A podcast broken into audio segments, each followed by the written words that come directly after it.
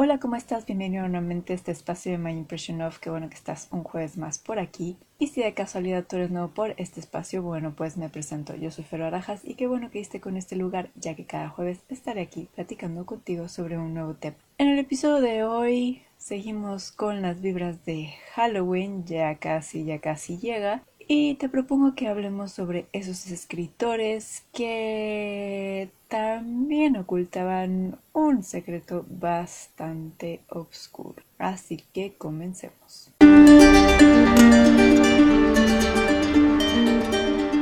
Así es, para seguir con todo este tema medio spooky, bueno, te propongo que en esta ocasión hablemos sobre aquellos escritores que, digamos, ya fuera que tomaran inspiración de ciertos actos que cometieron en su juventud o que más bien al contrario decidieran llevar lo que habían plasmado en sus hojas a la vida real.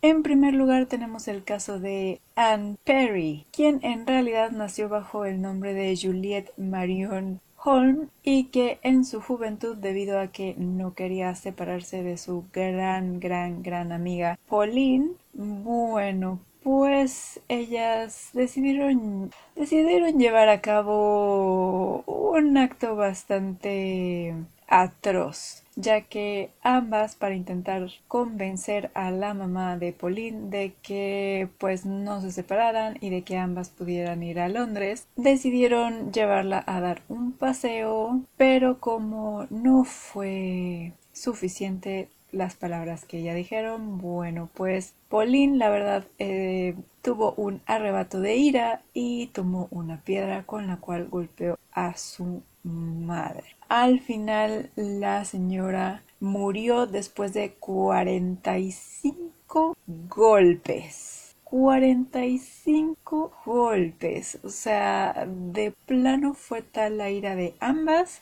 que, bueno, cometieron un acto bastante, bastante brutal y debido a que ellas eran menores de edad, simple y sencillamente esto la salvó de que eh, fueran sentenciadas a la pena de muerte en Nueva Zelanda y básicamente se salvaron simple y sencillamente por unos años, además, porque después se endurecieron las leyes también para este tipo de actos en menores de edad. Y además Solo pasaron cinco años en prisión, ya que, bueno, ellas fueron enjuiciadas en 1954 y en 1959 salieron. A partir de ahí cada una tomó su camino, no se volvieron a hablar y fue en ese preciso momento donde Juliet cambió su nombre a Anne Perry. Y durante mucho tiempo no se supo sobre esta historia y sobre el cambio de nombre hasta que en 1994 el director Peter Jackson en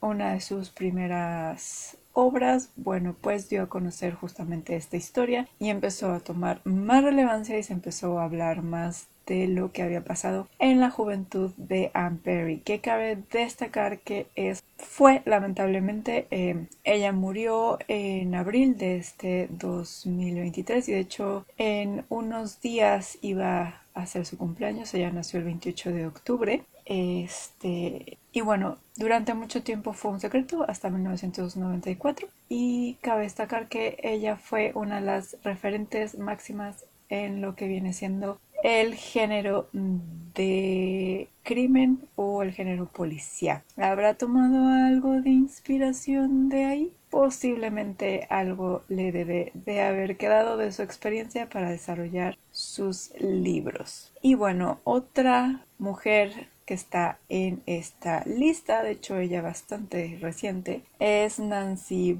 Brophy, que ella en realidad no tiene nada que ver con este mundo del género literario del el crimen y lo policíaco, sino que más bien ella era, bueno, es eh, escritora de otro tipo de novelas, algo más Fifty Shades of Grey, pero de repente le dio algo, posiblemente la jugosa suma que tenía que ver con el seguro de vida de su esposo, quién sabe, puede ser. Es una de las hipótesis que se manejó durante el caso y es que esta escritora de repente en su blog subió una nota bastante peculiar bajo el nombre de Cómo matar a tu marido.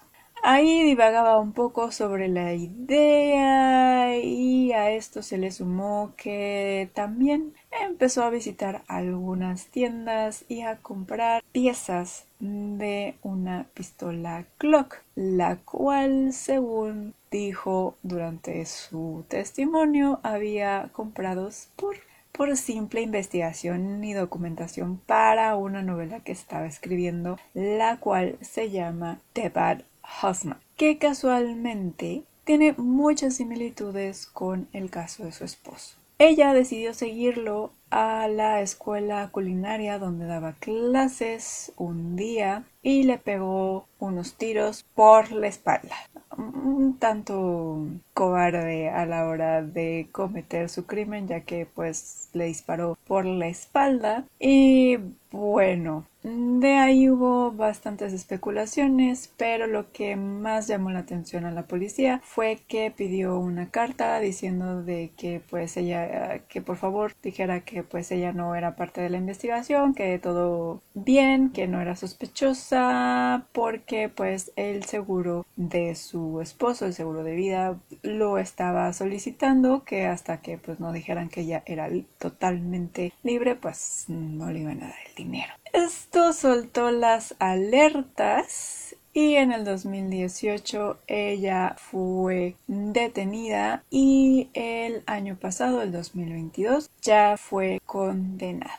Ahora retrocedemos un poco en la historia. De hecho, muy por las fechas en que nos enteramos de que Anne Perry cometió un acto criminal en su adolescencia. En 1995, en una ciudad de China, se cometió un acto bastante brutal. Un grupo de personas asesinaron a un huésped en un hostal por el simple hecho de quererle robar. Para poder ocultar ahora sí que todas las pistas de quienes habían sido, pues este grupo también decidió matar a los dueños del hostal y a su nieto de tan solo 13 años. Entre estos se encontraba Liu Yong Biao, espero haber pronunciado bien su nombre, quien fue un escritor bastante, bastante reconocido en China. La obra que lo llevó a la fama fue una película que no es la que lo delató. Ahorita hablamos de esa obra. Y debido a su popularidad, Liu fue nombrado parte de la Asociación de Escritores en China, esto asociado al Partido Comunista. Fue editor de un periódico estudiantil en la universidad en la cual él daba clases y además era un profesor bastante respetado en el área de literatura. Además tuvo varios reconocimientos gracias a sus diferentes obras. Más tarde, en el 2010, él publicó quizá su obra más notable que es El secreto culpable. Esta sería su confesión, ya que la historia tiene como protagonista a una bella escritora con bastante fama, pero que guarda un terrible secreto, ya que ella, además de contar historias, también es un asesino. Dentro de esta obra se relatan varios acontecimientos que podríamos decir que es una calca del caso de 1995 que la justicia no pudo resolver de las cuatro víctimas que ya mencioné en un principio de esta particular historia. Aunque el libro fue publicado en el 2010, no fue hasta años después en el cual se reabrió el caso, se hicieron varias investigaciones, se vio la comparación tanto del caso original como del que se presenta en el libro, además de que la dedicatoria de ese libro también guardaba ahí una confesión, pues bueno, fue hasta años más tarde, de hecho 22 años después de los hechos, que por fin la policía se presentó a la puerta del escritor y se dice que sus primeras palabras que, que, dijo hacia los policías fue que llevaba mucho tiempo esperando. Así que, pues básicamente el escritor vio dentro de su expertise en la escritura su modo de por fin confesar y liberarse de ese secreto culpable. Dentro de esta lista, el único que parece haber mostrado algún tipo de arrepentimiento como tal fue eh,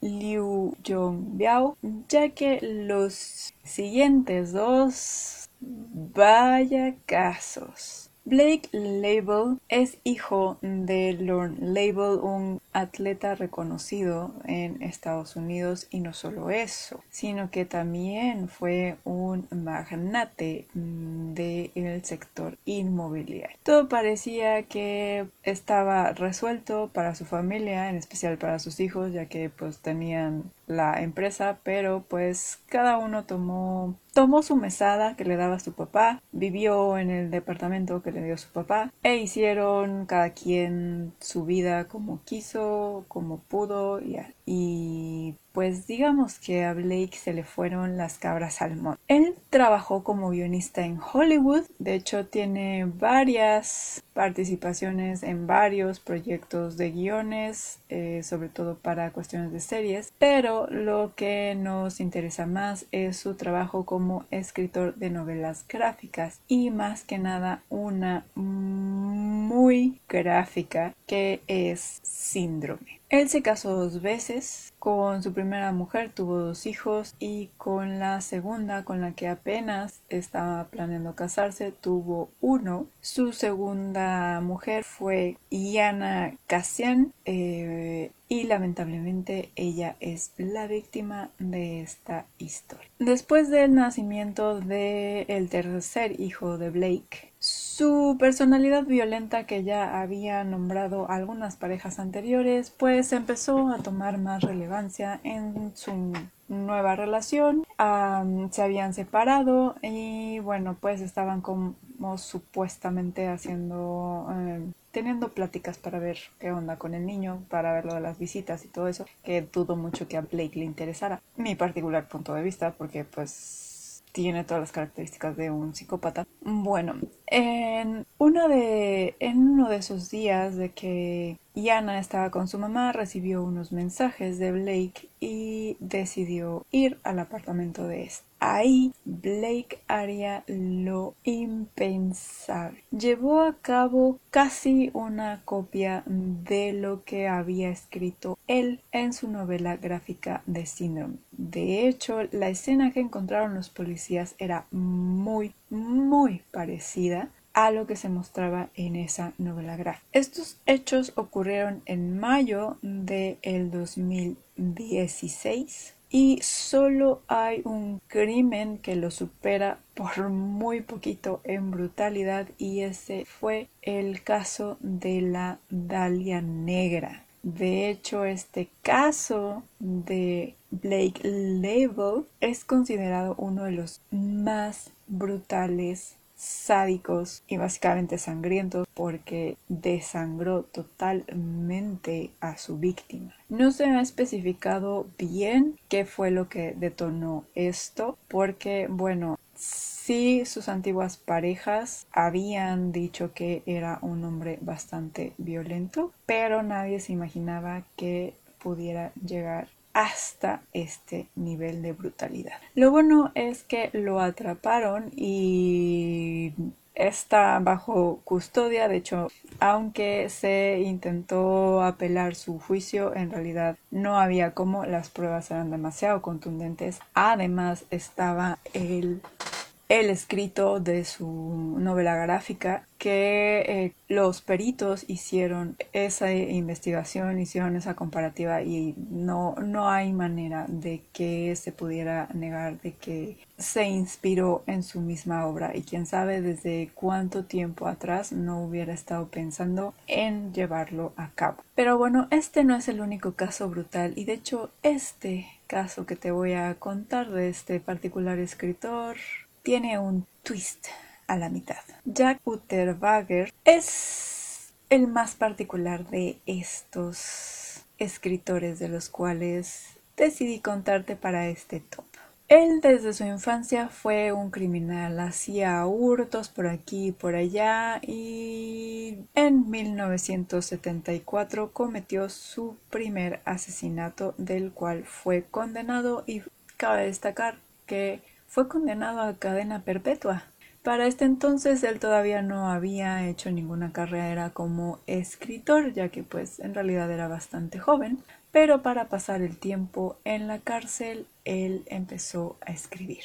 Escribió varios cuentos, escribió poemas, incluso llegó a escribir obras de teatro y su autobiografía.